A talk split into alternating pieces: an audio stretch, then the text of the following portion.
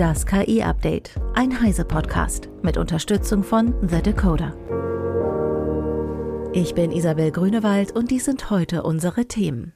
EU-Parlament stimmt für AI Act, AMDs neue KI-Chips, BARD lernt coden, Spannung zwischen Microsoft und OpenAI und Google SGE im Test. Das Europäische Parlament hat heute nach zwei Jahren endlich dem AI-Act zugestimmt. Er stuft unter anderem KI-Anwendungen in bestimmte Risikoklassen ein, an denen sich der Umfang der gesetzlichen Auflagen orientiert. Einiges, wie die Gesichtserkennung im öffentlichen Raum, wird verboten. Nun muss die Regelung allerdings noch im Rat und der Kommission beraten werden. Andrea Trinkwalder von der CT wird für uns morgen an dieser Stelle analysieren, welche Hürden der AI Act noch zu nehmen hat, bevor er Gesetz werden kann. Mein Kollege CT-Redakteur Carsten Spille aus dem Hardware-Ressort ist gerade auf dem Heimweg aus San Francisco. Dort war er auf AMDs Veranstaltung Data Center and AI Technology Premier. Neben neuen leistungsstarken CPUs ging es auch um Anforderungen von KI an kommende Chips in Rechenzentren. Chipdesigner AMD hat am 13. Juni seine Zukunft in Servern und AI oder KI dargelegt. Denn derzeit spielt AMD im KI-Rennen, anders als etwa bei Desktop-PCs oder Supercomputern, nur eine Nebenrolle. Mit den Neuerungen will AMD seinen Claim im KI-Goldrausch abstecken der Konkurrent Nvidia in der Börsenbewertung kürzlich über die eine Billion Dollar Grenze hiefte. Für den geradezu explodierenden KI-Markt erwartet die Firma für 2027 Absatzchancen in Höhe von 150 Milliarden US-Dollar. Und von diesem Kuchen will man natürlich möglichst großes Stückchen abhaben. Energieeffizienz und angepasste Rechenbeschleuniger sind dabei der Schlüssel, um die immer größer und aufwendiger werdenden KI-Modelle kosteneffizient zu trainieren, also im Grunde erstellen und nutzbar machen zu können. Einer der Schlüssel ist der Rechenbeschleuniger MI300.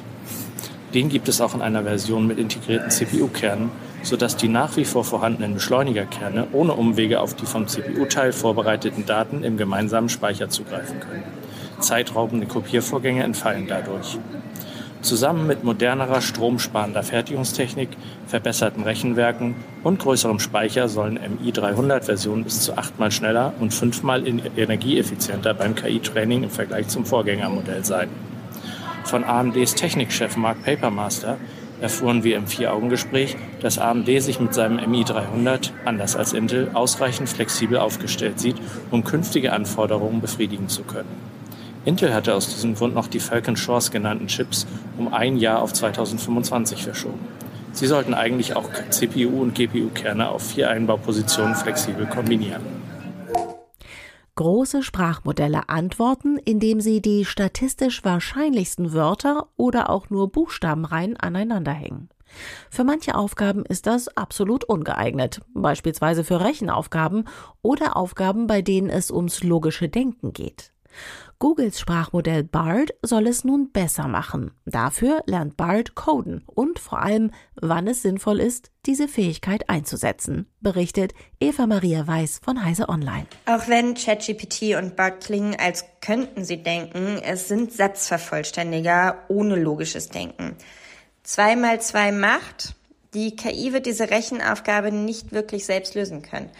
Wenn die Antwort richtig ist, dann weil es dank des Trainings die wahrscheinlichste Antwort ist. Nun kommt genau in diesem Beispiel der KI aber auch noch dazwischen, dass Pipi Langstrumpf besingt 2 mal 2 macht. Mit einem falschen Ergebnis. Bart weiß deshalb gegebenenfalls nicht mal, ob es sich um Mathe handelt oder um einen Liedtext. Ein anderes Beispiel, das Google selbst nennt, Bart konnte bisher Lollipop nicht rückwärts buchstabieren und auch kein anderes Wort.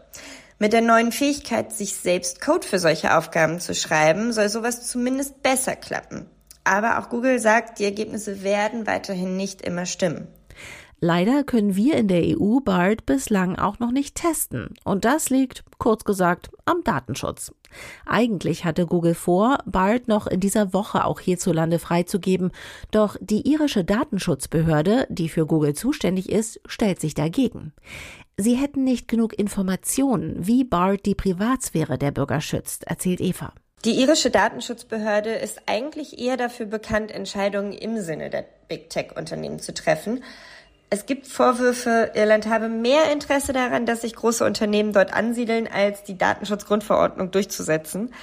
Deshalb überrascht es ein bisschen, dass sie Bart aufhalten. Zugleich sind Beobachter allerdings auch eh davon ausgegangen, dass Google noch wartet, bis der AI Act final beschlossen ist. Übergangsweise sollen sich Unternehmen an einen angepassten KI-Kodex halten, freiwillig dann. Google will alle benötigten Unterlagen so schnell wie möglich nachreichen. Wir sind gespannt, wann wir endlich auch Googles Chatbot nutzen können. Google DeepMind, OpenAI und Anthropic gewähren der britischen Regierung Zugang zu ihren KI-Modellen für Forschungs- und Sicherheitszwecke, kündigte Premierminister Rishi Sunak auf der London Tech Week an. OpenAI und Anthropic haben kürzlich ihren europäischen Hauptsitz in Großbritannien eingerichtet. DeepMind sitzt in London. Das Vereinigte Königreich will ein globaler Knotenpunkt für die Regulierung der KI-Sicherheit werden. Geplant sind ein globaler KI-Sicherheitsgipfel und eine mit 100 Millionen Pfund ausgestattete Foundation Model Task Force, die namensgebende Basismodelle wie GPT-4 erforschen soll. KI ist sicherlich eine der größten Chancen, die wir haben, sagte Sunak, aber die Technologie müsse sicher entwickelt und eingesetzt werden. Microsoft und OpenAI sind sowohl Partner als auch Wettbewerber.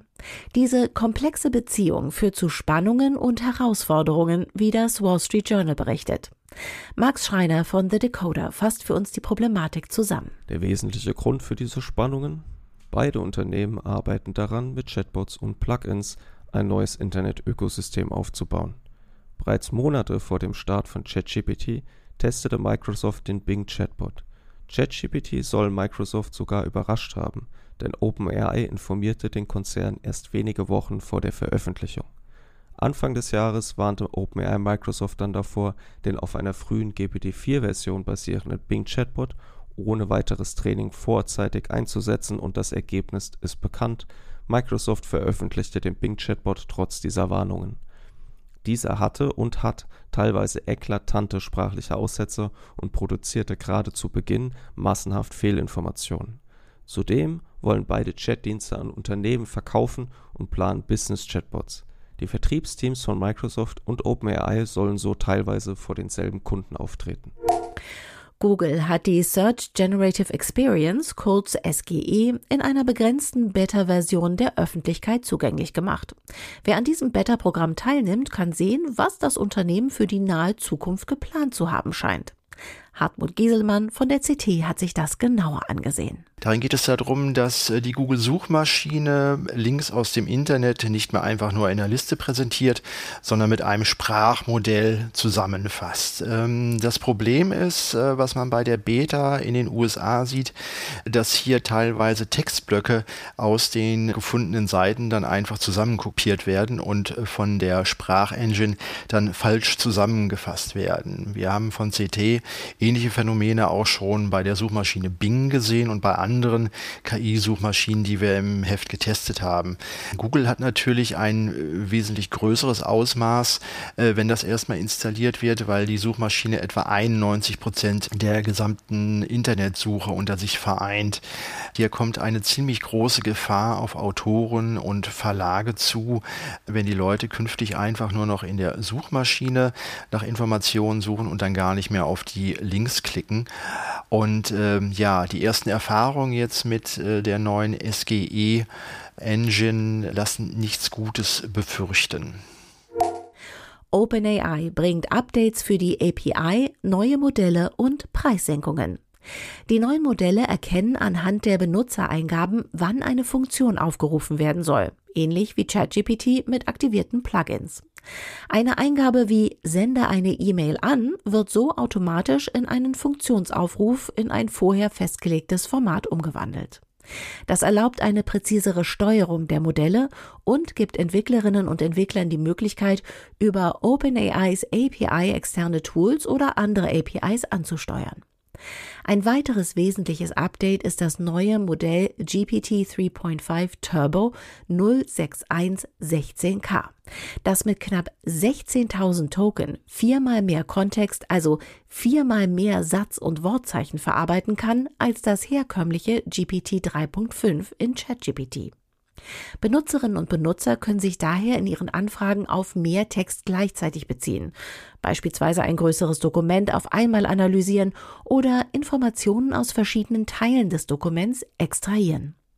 OpenAI senkt darüber hinaus die Preise für das Embedding-Modell ADA 002 um 75 Prozent und für GPT 3.5 Turbo um 25 Prozent.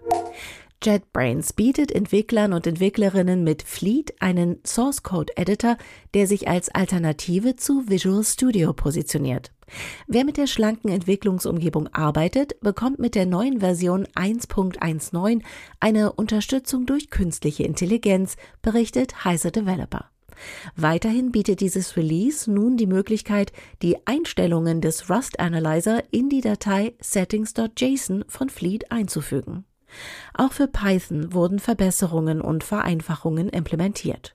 So lassen sich unter anderem in den Einstellungen die Python Interpreter leichter unterscheiden. Das JetBrains-Team verspricht, dass mit weiteren Updates auch weitere KI-Features zur Verfügung stehen werden. Bis dahin können Anwender und Anwenderinnen einen sogenannten Vorschauzugang zu dem KI-Dienst ausprobieren. Sie werden dabei über einen transparenten Zugang mit verschiedenen Large Language Modellen verbunden. Das war das KI-Update von Heise Online vom 14. Juni 2023. Eine neue Folge gibt es jeden Werktag ab 15 Uhr.